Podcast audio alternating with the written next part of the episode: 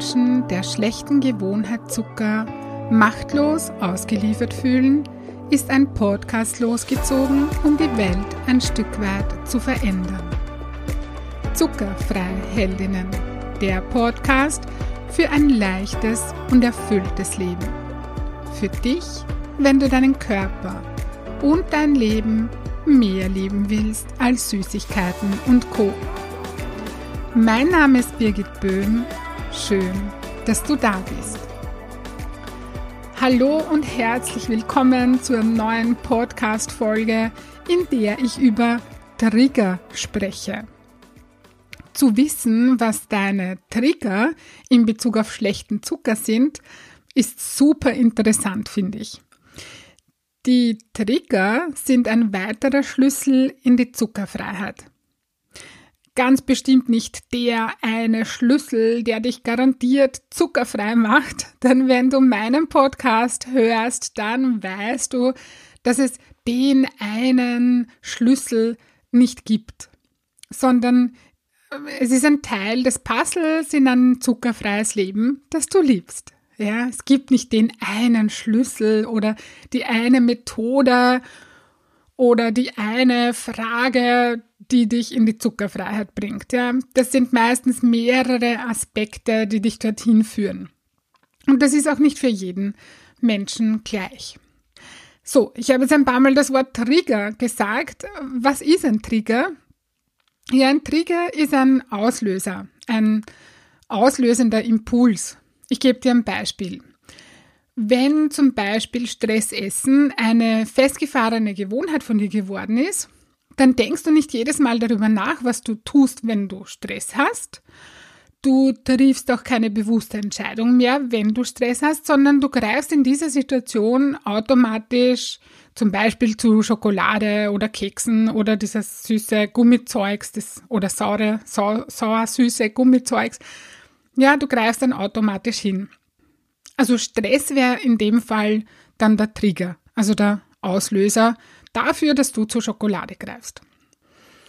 Um das besser beschreiben zu können, habe ich in meiner Praxis so eine rosa Glühbirne. Ja, die schaut aus wie eine Glühbirne, die kann man in der Hand halten, die funktioniert mit Batterie und die kann ich mit so einem Knopf Dort, wo man die Glühbirne normalerweise hineinschraubt, ist eben so ein kleiner Knopf und die kann ich da ein- und ausschalten. Du kannst dir das nämlich so vorstellen, als ob es in deinem Gehirn ein Lämpchen für Stressessen geben würde. Zum Beispiel jetzt, ja. Immer wenn dieses Lämpchen leuchtet, greifst du automatisch zur Schokolade, ohne darüber nachzudenken. Stress ist quasi der Trigger, der dieses Lämpchen zum Leuchten bringt. Und immer dann, wenn du Stress hast, dann leuchtet eben dieses Lämpchen auf und dann Körper bzw. dein Hirn gibt den Befehl, Schokolade einwerfen. Okay? Ja. Und du tust es nicht mehr bewusst, also du triffst nicht die bewusste Entscheidung und denkst da jetzt nochmal drüber nach oder so, ja, sondern du tust es einfach. Bei Stress Schokolade essen ist ein, einfach ein unbewusstes Verhaltensmuster. Das ist wie wie gesagt, nichts, worüber du in diesem Moment nachdenkst. Du tust es einfach.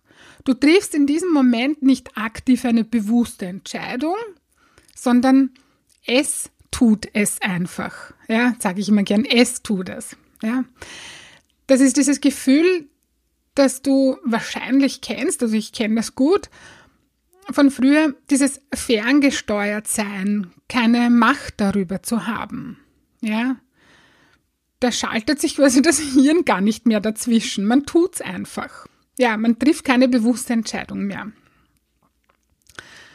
Und lange, lange Zeit, also wirklich lange Zeit, war das für mich total schlimm, weil ich mich diesem Verhaltensmuster bzw. diesen Triggern, die mir nicht wirklich bewusst waren, ich habe mich denen so hilflos ausgeliefert gefühlt. Ja, und vielleicht kennst du das eben auch. Da fällt mir jetzt meine, meine Oma-Opa-Geschichte. Ich überlege jetzt gerade, habe ich die schon jemals in, im Podcast erzählt? Ich glaube nicht. Also, falls ich sie schon erzählt habe, dann hörst du sie jetzt nochmal. Aber ich glaube nicht, dass ich die schon mal erzählt habe. Meine Oma-Opa-Geschichte. Und zwar geht's da darum, also bei mir war es so, dass ich war als Kind in meiner Kindheit viel bei meinen Großeltern. Die waren für mich so irgendwie so der sichere Hafen. Es ist so, dass ich zwischen meinem ungefähr zweiten bis achten Lebensjahr habe ich einfach viele Dinge erlebt und erfahren, die man jetzt nicht unbedingt als drei, vier, fünf, sechsjähriges Kind erfährt. Ja, also das bei mir war da sehr viel los in meiner Kindheit. Näheres erfährst du in meinem Buch. Ich bin gerade im Endspurt mit meinem Buch und auch da kannst du ein bisschen, ein bisschen mehr von mir erfahren oder, oder ja, da gebe ich ein bisschen was preis, wie das so war. Und tut aber jetzt nichts zur Sache, ist jetzt nicht wichtig. Ich, Fakt ist, ich war viel bei meinen Großeltern, bei Oma und Opa, mein sicherer Hafen, die waren so mein Fels in der Brandung. Bei denen habe ich mich geborgen gefühlt, sicher und geliebt und ja, das war, war sehr schön und das ist eine Ressource, auf die ich Gott sei Dank immer Zugriff habe. Ja. Und meine Großeltern, die waren klarerweise, die haben beide den Krieg miterlebt und aus diesem Grund waren zwei Dinge für meine Oma und für meinen Opa extrem wichtig. Das eine war, dass im Winter genug Holz zum Heizen da ist. Also es musste immer warm sein, ja. Und das, das zweite war, dass immer genug Essen da ist.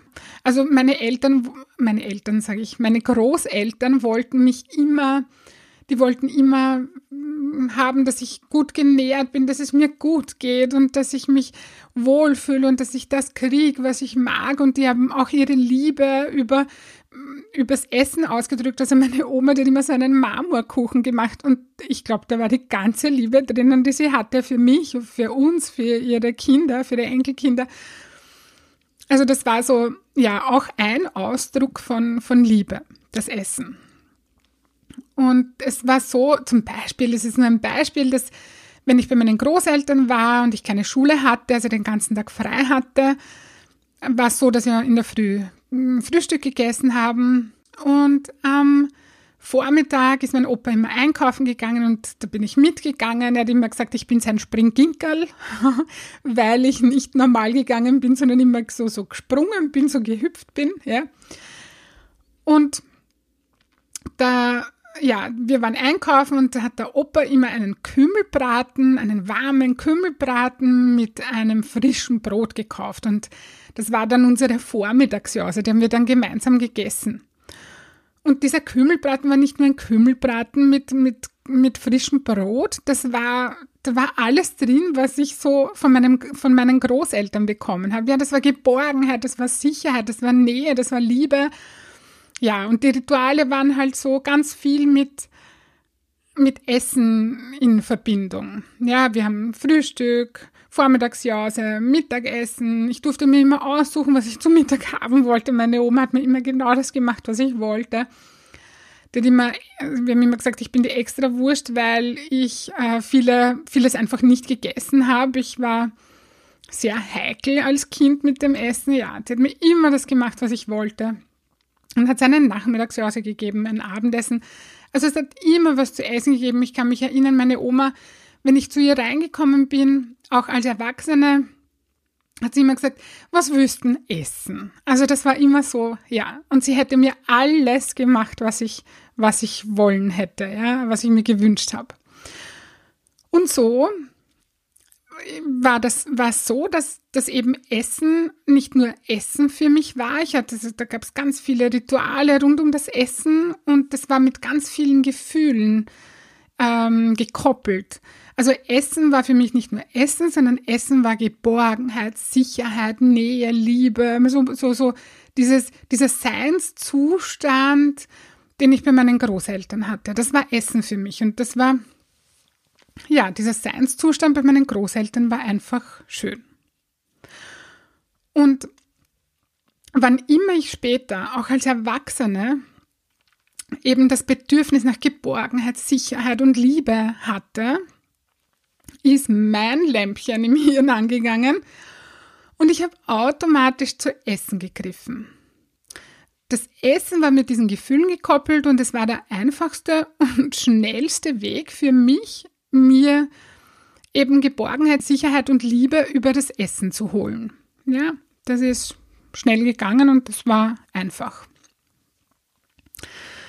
Ja, das ist meine Oma-Opa-Geschichte. Und an dieser Geschichte kannst du erkennen, dass emotionales Essen nicht einfach so in dein Leben fliegt. Das ist nicht einfach so schnips da, sondern es gibt Gründe dafür, wenn Essen bei dir auch mit so positiven Gefühlen gekoppelt ist. Und dazu gibt es mindestens eine Geschichte. Ja. Also das ist nichts, was einfach so von heute auf morgen als erwachsener Mensch kommt, sondern da gibt es eine Geschichte dazu. Ja. Zurück zu den Triggern. Also Trigger, du weißt es schon, ich habe es vorhin gesagt, sind Auslöser. Ähm, ein Trigger kann zum Beispiel sein, dass immer wenn du am Nachmittag einen Kaffee trinkst, dass du automatisch etwas Süßes dazu haben musst, unter Anführungsstrichen. So nach dem Motto, wenn ich am Nachmittag einen Kaffee trinke, brauche ich etwas Süßes dazu. Da ist ein Lämpchen, das aufgeht bei dir, wenn du bereits an den Nachmittagskaffee denkst. Also ja, da stellst du dir nicht mehr die Frage, soll ich was Süßes dazu essen oder nicht, sondern die Frage stellst du dir gar nicht mehr. Das ist automatisch so, dass du da, das ist wie ein, wie ein Gesetz, ja, so kann man das sagen. Und wenn du möchtest, kannst du dir die Frage stellen, so welches Gefühl löst dieses Ritual bei dir aus? Welches Gefühl erzeugt dieses Ritual? Ja, manche erzählen da, dass sie besser abschalten können, so quasi zur Ruhe kommen oder dieses Gefühl von die Welt ist für diese Zeit für mich in Ordnung, so die Welt ist in Ordnung, so dieses Gefühl, ja. Oder so etwas wie, na, das ist so ein kleiner Urlaub vom Alltag. Ja, und spannend ist auch die Frage, die du dir auch stellen kannst, so welche Gefühle würden hochkommen, wenn du zum Beispiel zum Kaffee nicht Süßes essen würdest. Ja, wenn du das mal weglassen würdest. Wenn du dieses Verhaltensmuster unterbrechen würdest. Und da kann es sein, dass so etwas wie Unruhe oder Frust hochkommt. Und das hat auch, auch wieder mehrere Gründe und einen Grund oder zwei Gründe dafür, die kannst du auch in meinem Buch lesen. Also ja, das möchte ich da jetzt gar nicht so ausbreiten, weil das wird dann wieder zu weit führen, aber also so quasi das Muster unterbrechen, so welches Gefühl löst das aus bei dir? So die Frage, um was geht's wirklich, ja, bei dem Stück Torte oder, oder Stück Schokolade? Geht es wirklich um das Stück Kuchen oder darum, bestimmte Gefühle nicht haben zu wollen bzw. haben zu wollen, wenn du was Positives damit verbindest. Ja, und jetzt gehen wir den Triggern auf die Spur. So, welche Trigger gibt es überhaupt? Und da gibt es auch wieder Fragen, die du dir stellen kannst. Die nenne ich dir jetzt und dann sage ich dir, welche Trigger es gibt. Und das ist ganz schön viel. Und ich werde schauen, dass ich die die Trigger, die habe ich mir aufgeschrieben, weil, damit ich nichts vergesse. Und ich werde schauen, dass ich die nicht so schnell vorlese, dass du auch gleichzeitig so ein bisschen nachdenken kannst und, und das, ja, ob, ob das bei dir irgendetwas auslöst, ob, ob da was hochkommt bei dir, ja. Also so grundsätzlich kannst du dir mal die Frage stellen, so, welche Bedürfnisse triggern mich? Welche Gefühle triggern mich? Welche Menschen triggern mich und welche Situationen und Ereignisse triggern mich. Ja, das sind so Trigger, so Auslöser. Also Bedürfnisse, Gefühle, Menschen, Situationen, Ereignisse. Welche Lämpchen leuchten wann bei dir auf? So, jetzt gebe ich dir ein paar Beispiele. Und zwar, ein Trigger kann sein Langeweile oder Leere, Selbstzweifel, Kritik, Streit, Geldsorgen, Freude, Partnerschaftsprobleme, Ängste, Sorgen. Bestimmte Menschen bzw. ihr Verhalten können dich triggern.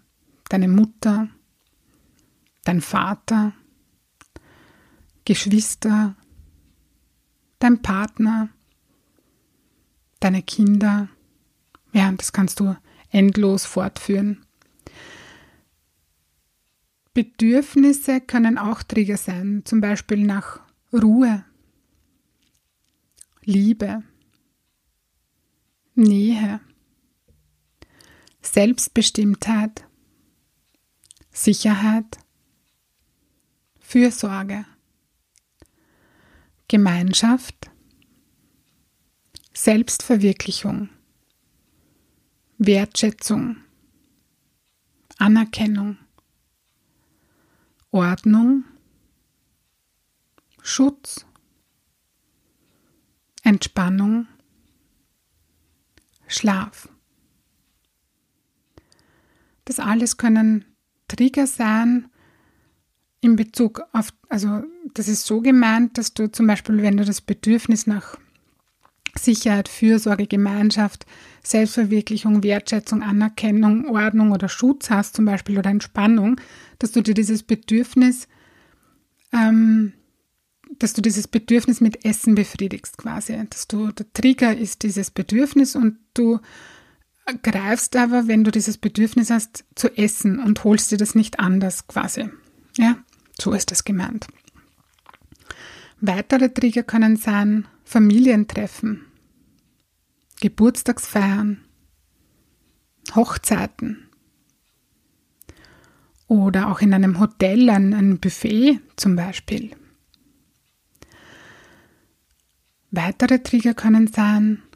Frust, Verzweiflung, Unsicherheit, Unzufriedenheit im Beruf, Erfolglosigkeit, Ablehnung, Belohnung, Einsamkeit, Bilder von Essen? Oder wenn andere essen oder Fernsehen, Kino, beim Lesen. Bestimmte Tageszeiten können Trigger sein oder wenn jemand für dich kocht oder wenn jemand erwartet, dass du bei ihm etwas isst. Oder wenn jemand extra für dich etwas gebacken oder gekocht hat. Oder in der Gruppe. Wenn du alleine bist. Wenn du dich geistig anstrengst. Wenn du kreativ bist. Im Urlaub bei einem Buffet, habe ich schon gesagt. Wenn du müde bist um geistig abzuschalten, damit du dich wieder spürst. Wenn du nach Hause kommst, das ist ein Trigger, der, den ich ganz, ganz oft höre von meinen Klientinnen, wenn du von der Arbeit eben nach Hause kommst zum Beispiel, oder wenn du bei deinen Eltern bist, wenn du im Shoppingcenter bist oder wenn du dich mit Freunden triffst. Ja, und diese Liste kannst du ewig fortführen. Ja, da gibt es noch ganz viele Trigger. Und es wäre zum Beispiel so ein Impuls, dass du dir deine eigene Triggerliste anlegst. Und da kannst du eben noch weitere Auslöser hinzufügen.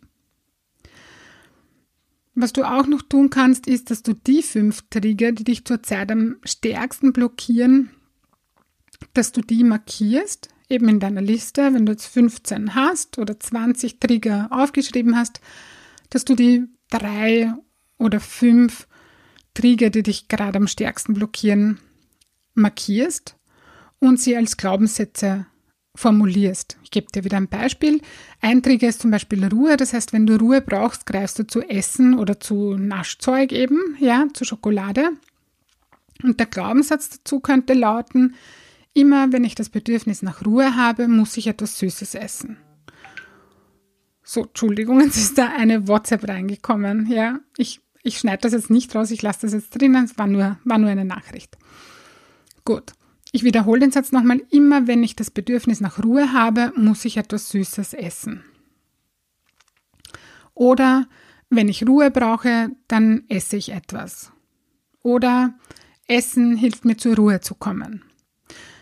Formulier du den Satz so, dass er für dich stimmig ist. Keiner kann deinen, deine Glaubenssätze besser formulieren als du selber. Ja, das formulier deine Glaubenssätze immer mit deinen Worten. Ja, und damit hast du drei oder fünf, je nachdem, wie viele du markierst, Glaubenssätze, mit denen du arbeiten kannst. Arbeiten heißt in diesem Fall, dass du dir noch einmal bewusst machst, dass ein Glaubenssatz immer nur ein Gedanke ist. Nicht mehr und nicht weniger. Und das Problem ist, du hast ihn zu deiner Wahrheit gemacht. Du glaubst das. Du glaubst, elf Essen hilft mir zur Ruhe zu kommen. So ein Glaubenssatz kann aber niemals das sein, wozu du ihn gemacht hast. Die einzig wirkliche und wahrhaftige Realität, das ist ein Glaubenssatz niemals. Das ist keine alleinige Wahrheit. Essen hilft mir zur Ruhe zu kommen. Gut, die Frage lautet, willst du das wirklich weiterhin glauben? Dass Essen genau das ist, was dir hilft, zur Ruhe zu kommen. Ich stelle die Frage nochmal, willst du wirklich weiterhin glauben, dass Essen das Mittel deiner Wahl ist, um zur Ruhe zu kommen? Auch wenn du gerade keinen Hunger hast. Und wenn du das nicht willst, dann vergiss diese Überzeugung, vergiss diesen Glaubenssatz. Ja, und wenn du aber sagst, ich mag das behalten, Essen hilft mir zur Ruhe zu kommen, ich will das nicht loslassen, ich will das nicht hergeben, ich will weiterhin das glauben, dann ist es auch okay. Es ist eine Wahl. Und du triffst die Wahl. Mach dir nur bewusst, dass du die Wahl hast.